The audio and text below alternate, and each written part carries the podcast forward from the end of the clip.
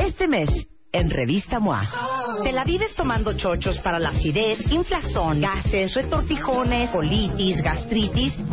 ¿Tienes mala fama en la oficina? Revive tu reputación en ocho pasos.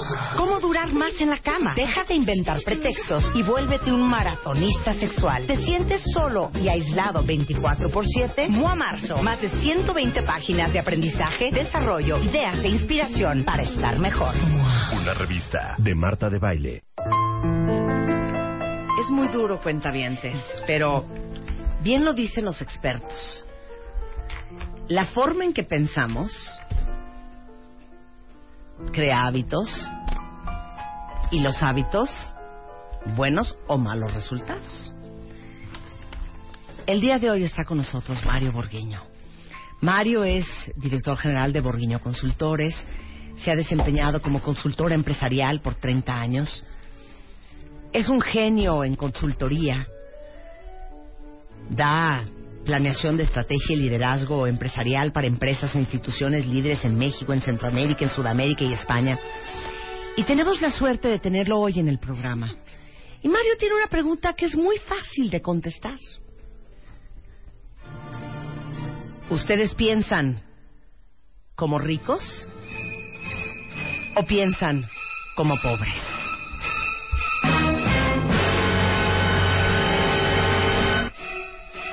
No sé.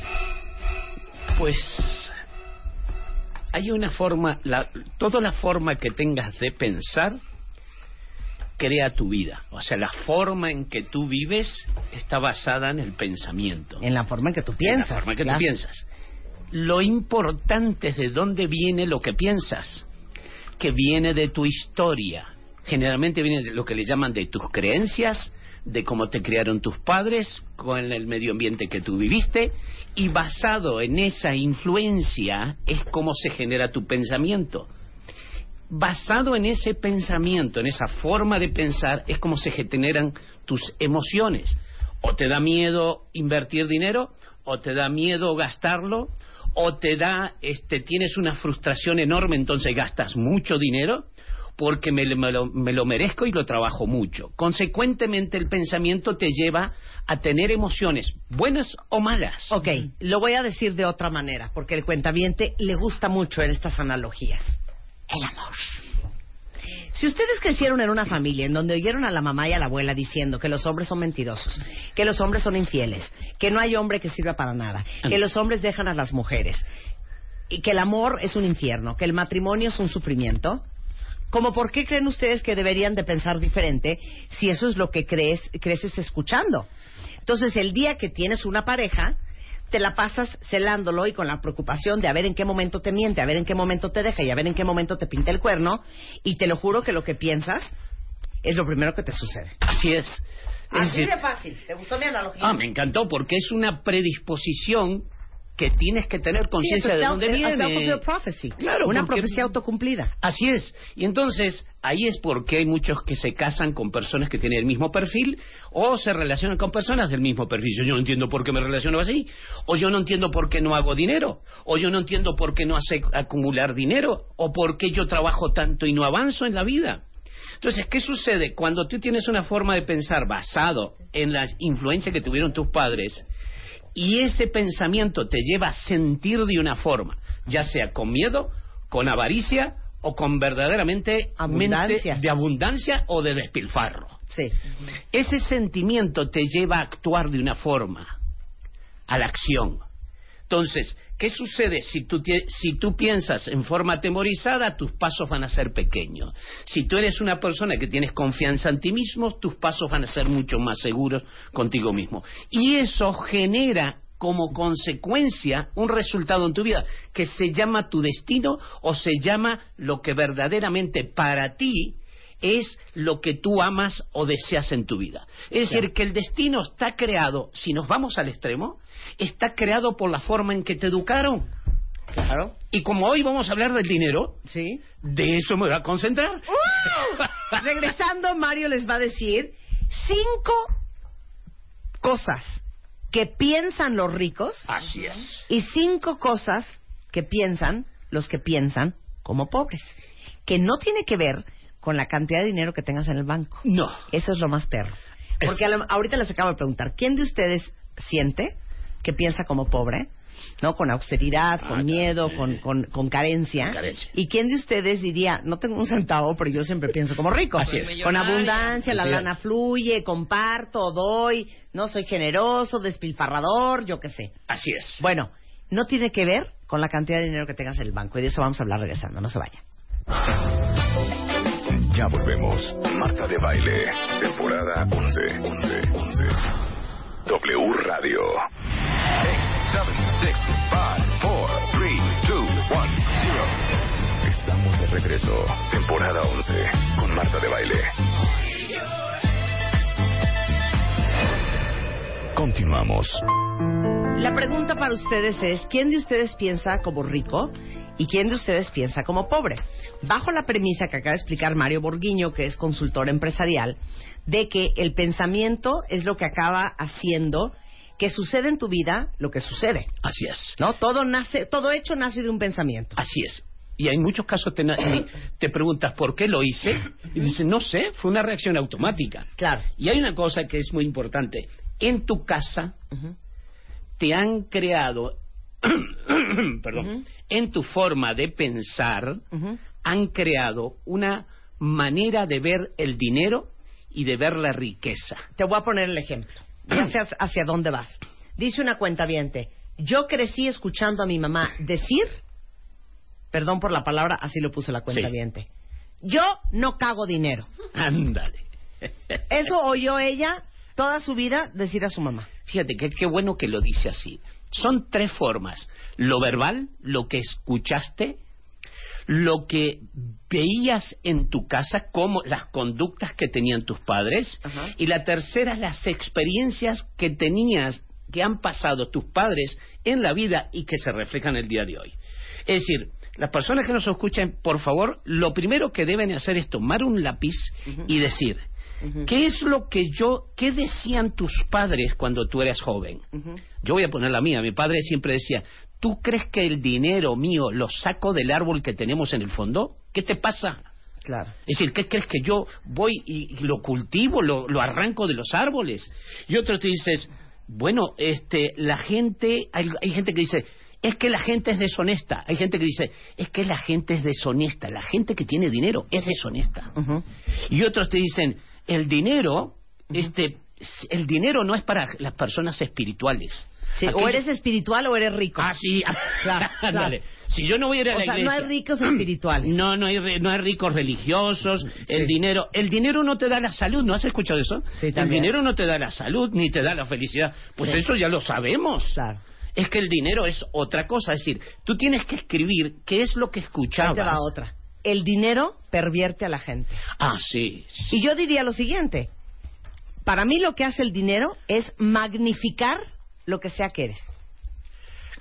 Claro. Si eres generoso, Bien, vas a ser mucho más generoso. Sí, Si eres un perro, vas a ser mucho más perro. Así es. Si eres avaro- pesado, vas a ser mucho más pesado. Si eres codo, vas a ser mucho más codo. Así es. Amplifica lo que sea que eres. Así es. El tema está que primero debes saber qué era lo que decían. Segundo, es decir, lo que veías en tu familia, cómo ha influido en tus conductas del día de hoy, en la forma en que tú manejas el dinero. Es decir, tú tienes que entender que acuerda que te decíamos, la forma de la fo- tu forma de pensar viene de tu historia, es lo que estamos haciendo ahora. Es decir, ¿qué veías en tu casa y cómo influyó lo que veías en tu casa en la forma que tú tienes de manejar tu dinero el día de hoy? Dame ejemplos. Por ejemplo, tú puedes decir que tengo que ahorrar para momentos difíciles. Y te haces una persona infeliz, te haces una persona viendo que el dinero es una carga en la vida porque tengo que trabajar. Y algunos dicen, por el cochino dinero, tengo que trabajar para poder tener seguridad, que ese es el punto. Es decir, ¿tú quieres dinero por seguridad o quieres dinero porque eres una persona ambiciosa o porque eres una persona con una mentalidad de abundancia? Porque si la, la mayoría de la gente quiere dinero porque tiene miedo.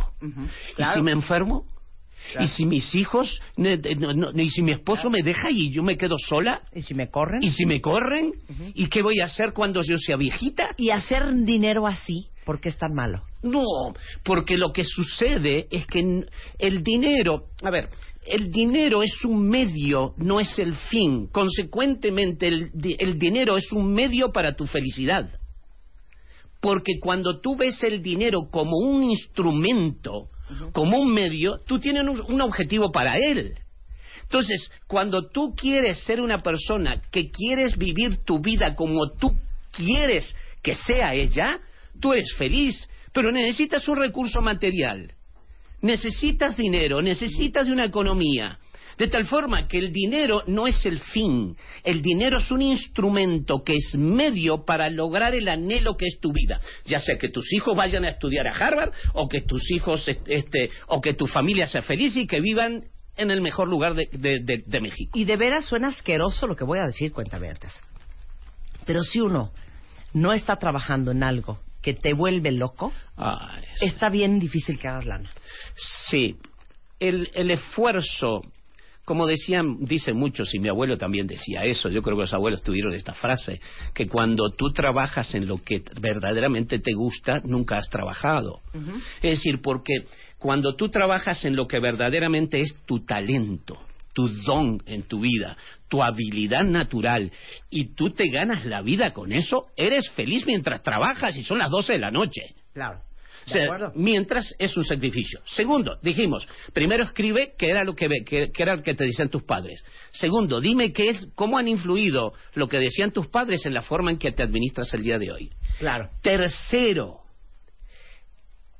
tienes que pensar en que esa no eres tú, esa forma de pensar no eres tú, esa forma de pensar fue aprendida. Es decir, nosotros le decimos a la gente, puedes darte cuenta que esa forma que tienes de pensar del dinero no eres tú, sino que fue adquirida. Claro. Mira, te voy a poner un ejemplo. Dale. Porque todo el mundo está escribiendo en Twitter sin parar. Ok. Dice aquí este Gaby, mi mamá siempre dice, ¿qué tal si mañana me muero y me quedé con las ganas de? No, mejor me lo como y me lo gasto. Por ejemplo, otra dice, mi mamá siempre dijo, lo merezco. Trabajo muy cañón como para no darme mis lujitos. Y eso es lo que yo aprendí. Claro. Eso es más sano que lo otro, ¿eh? Sí, Eh, sí. A mí siempre me dijeron que solo los ricos lo pueden tener todo y que las mujeres solo quieren dinero. Y este es Oscar, ¿no? Eh, Yo como... po- bueno, y estas son Da- otras. ¿no? déjame, déjame de esa. Esa es muy buena. Porque el segundo, una cosa es lo que veías, una cosa es lo que escuchabas y otra cosa eran las conductas que veías. Es decir, las personas que nos estén escuchando, por favor, escriban qué veían en su casa. Es decir, manejaban bien o mal el dinero. ¿Eran arriesgados o eran conservadores? ¿Se hablaba del dinero o se peleaban por el dinero en tu casa? ¿Era una lucha greco-romana cada día que había que pagar algo? Vi- ¿Vivían apretados o vivían con incertidumbre? ¡Ay, qué miedo, ay, qué miedo! qué mi-". Es decir, te crearon miedo, la relación entre miedo y dinero, dinero, quiero decir miedo y deudas, era una relación directa. ¿Eso aprendiste? La otra, ¿teníamos mucho dinero o siempre había problemas? Apenas llegábamos, apenas llegábamos al mes, o teníamos que, que carecer de, de limitarnos de algo. Ok, entonces, la segunda era, ¿qué se veía? ¿Cuál era la conducta que tenían tus padres en relación al dinero? Y la, la segunda pregunta que, te- que debes hacerte es, ¿cómo ha influido eso que observabas en las conductas que tú tienes hoy? Tienes que relacionar porque lo que tú eres o lo que tú haces es producto de tu historia. Entonces, si quieres cambiar la forma que tú tienes de relacionarte con la riqueza, debes cambiar tus creencias. Porque no sabes de dónde vienen, solo a través de este ejercicio que voy a hacer. Hasta más, vamos a hacer una cosa. Las personas que nos estén escuchando, los que nos escriban y nos pidan este ejercicio, yo se los voy a mandar. Te amo. Bien. Dice aquí el estúpido de Noé. Ya, Noé. Tú dijiste la semana pasada, Marta, es que la semana antepasada estuvimos hablando de los yates Ah. de la gente más rica del mundo. Ándale. Y yo dije, nunca voy a tener un yate. Y entonces me pone Noé, pensamiento de pobreza. Claro. Era un yate de 450 millones de dólares. Por eso no, no te importa. pases, Sí. Noé. No quieres. Pues sí. Tú sabes Está que bien. el La verdad dinero que no no es quiero un todo en yate. el dinero. Un avión. Claro. Si quieres avión. Bueno. Que eh, cuesta igual. Es que hay prioridades en la vida. claro. ¿Ok? Para mí una prioridad no es un O, yate. o sea, es- Si no, denme 10 años. ¿eh? y verás que sí. Y verán que sí. Ok. Tercero, tercero, ah, dije que las personas que nos estén escuchando, de todas formas continúen escribiendo porque los que me escriban o los que nos llamen, al ratito vamos a dar la Es información. arroba Borghino, con, con H después de la G, Borghino Mario, para que les es. escriban si quieren que les mande el ejercicio. para que les mande el ejercicio. Tercero, ¿qué incidentes tuviste en tu vida de cosas que tú observabas que eran una dificultad, que hoy te afectan? Por ejemplo, que observaste en tu, en tu vida, en tu casa, en en- son experiencias de vida que tú tenías cuando joven.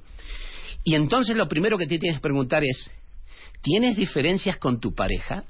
¿No será que eso proviene de la época en que yo tuve una experiencia en que observaba que mi mamá gastaba todo el dinero y era una persona irresponsable, o mi mamá era la que guardaba el dinero y mi padre era un irresponsable y se lo gastaba con sus amantes por ahí. ¿Será por eso que yo tengo ese problema con mi pareja por el dinero? ¿Tienes puntos de vista distintos acerca del manejo del dinero en tu relación interpersonal?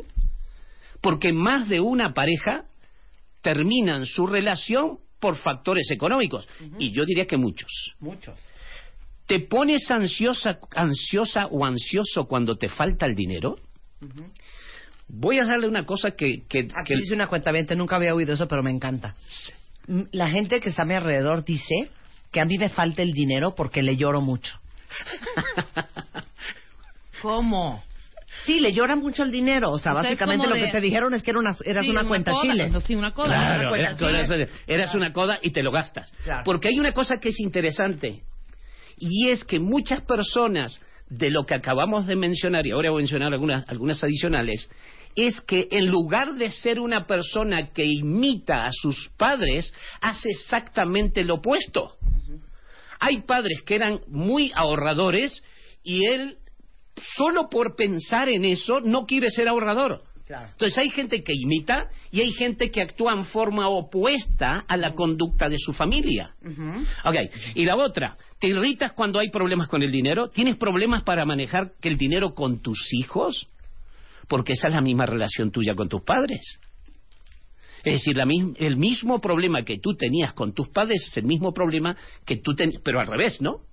Porque sufrías mucho como hijo. Claro. Y entonces, ¿qué haces? A los hijos los das todo y lo malcrías.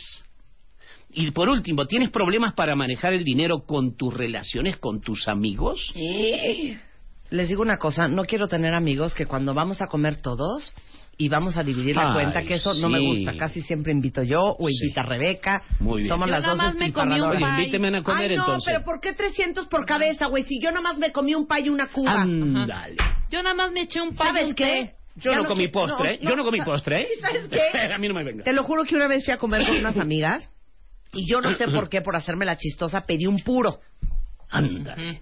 Cuando viene la cuenta y dividimos, una de ellas dijo que no era ni amiga mía, era una amiga de una amiga, pero desde ese día me Ay, pareció el un horror. puro de Marta, güey. Ay, pero ¿por qué vamos a dividirlo en- entre todos si Marta pidió un puro, perdón? Y yo no tengo por qué pagar el puro de Marta. Ay, qué pesado. Ay, pa' no, no, no, allá. Muy mal, muy mal cuenta bien. Hubieras Sí. dicho, Dios te va a dar más. Es que el platito Ay, que la tú niña no pediste tenía es más dinero, caro. perfecto, entonces que no salga a comer. Como dice mi mamá, el que tiene plata platica y el que no escucha. Exacto. Se acabó. Bueno, confirmemos. Está muy bien. Lo importante es que tú tema- tomes conciencia, lo que estamos tratando de dar a las personas, es que tomemos conciencia. ¿Qué decían? ¿Qué hacían? ¿Y qué experiencia yo tuve? Perfecto. Para que tú tomes conciencia que la forma que tú tienes feliz o infeliz de ser con el dinero, o que tengas prejuicios acerca del dinero. Hay gente, la mayoría de la gente de esa que me dice que no te, que, que, este, de todas formas nada te vas a llevar en, eh, este, en el cementerio. Por eso por eso es que me lo gasto todo. No, eso es un acto de irresponsabilidad en relación a lo que te cuesta tanto trabajo este, hacer diariamente. Me fascina. Y, Me y hay unas cosas que... Te amo. Te amo. Yo también, yo Te también. Y, y todos ustedes están... Pero no sé la cantidad de tweets que te han llegado. prendidísimos. Va, y les Es vamos que, a regalar el ejercicio. De veras, la forma en que piensen, no lo hagan por default. No. Díganse, ¿este soy yo? Y si la respuesta es, este no soy yo, entonces no sean esa persona. Sí. Fíjate que hay una... Acabas de decir una palabra que es muy importante. Default. Decimos... Default. ok, ¿qué pensaban tus padres? Eh, ¿Qué, qué- qué decían tus padres? ¿Cómo ha influido eso en tu vida el día de hoy? ¿Puedes darte cuenta de que ese no eres tú? Y por último, te pones la mano en tu corazón y dices, ese no soy yo, esa fue una creación.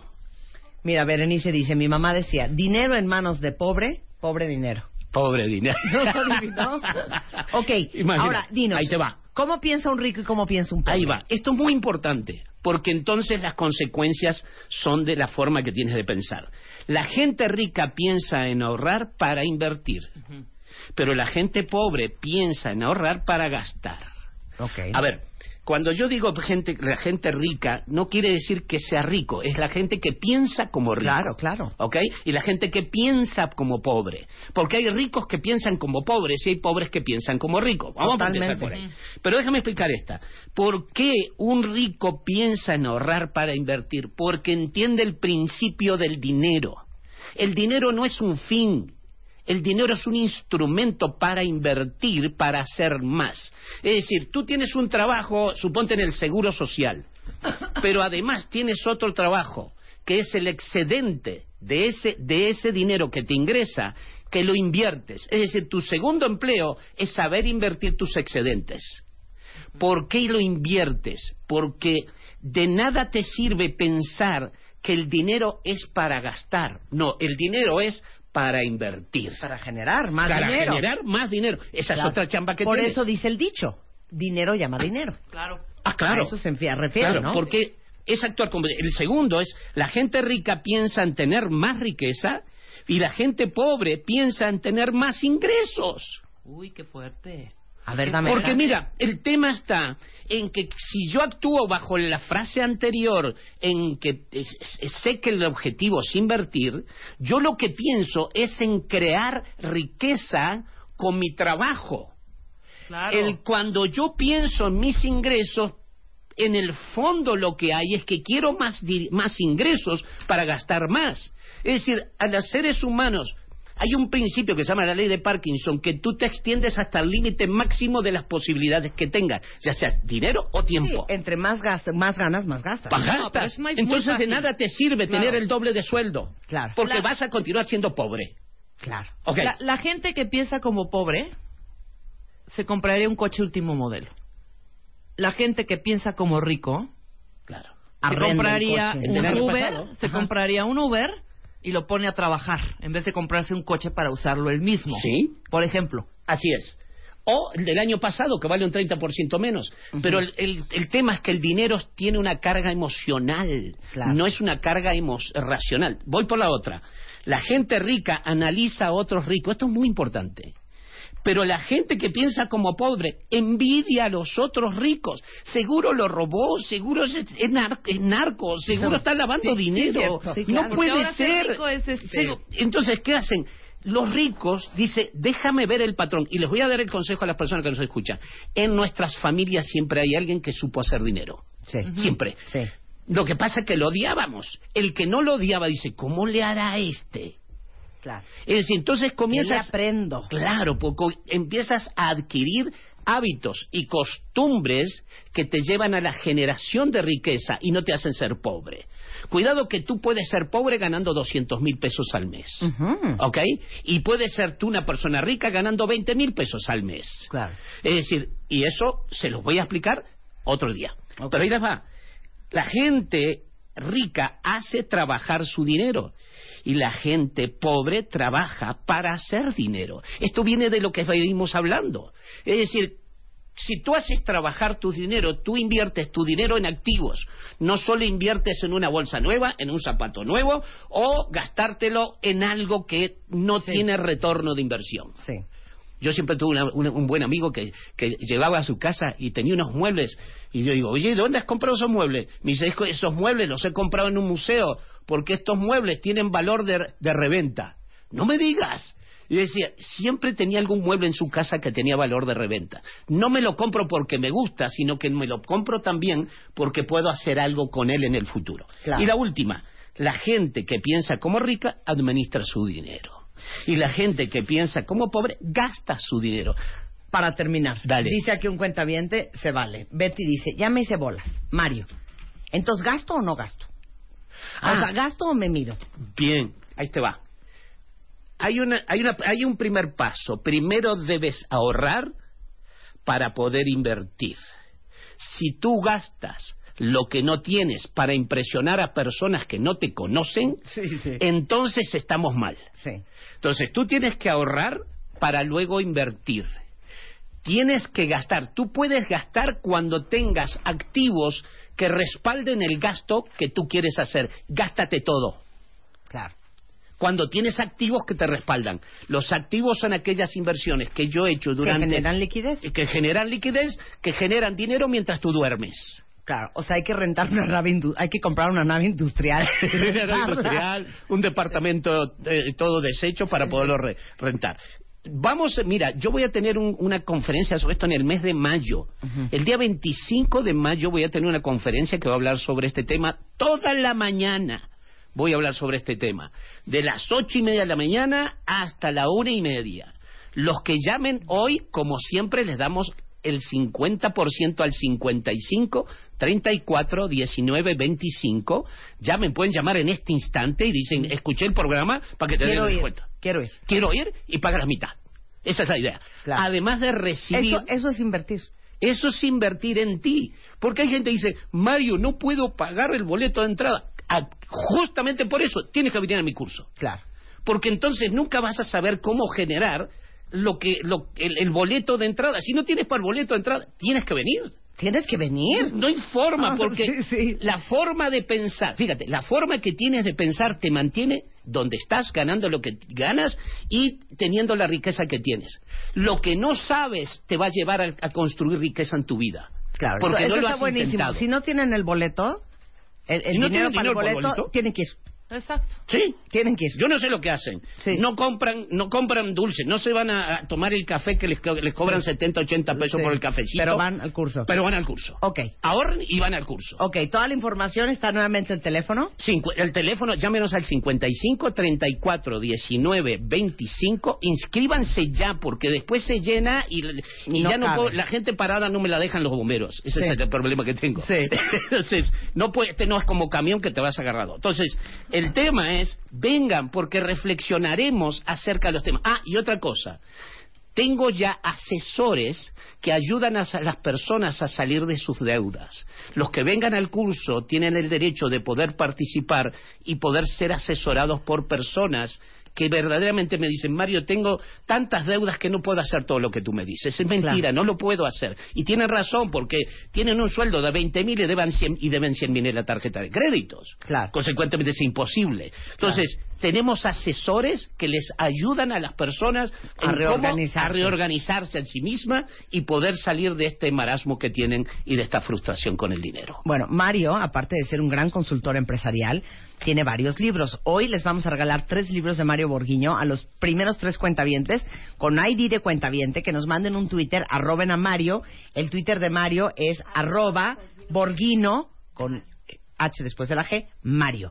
Y con Arroba. muchísimo gusto les regalamos el libro y aprovechen ahorita que el curso está a 50% de descuento. 50% de descuento y este van a recibir los que los, los que me escriban van a recibir aquí lo tengo mira aquí está este es el ejercicio que nosotros le damos a la gente Ya. para que vayan pensando de una forma distinta mira yo lo que quisiera es que la gente sea millonaria y feliz.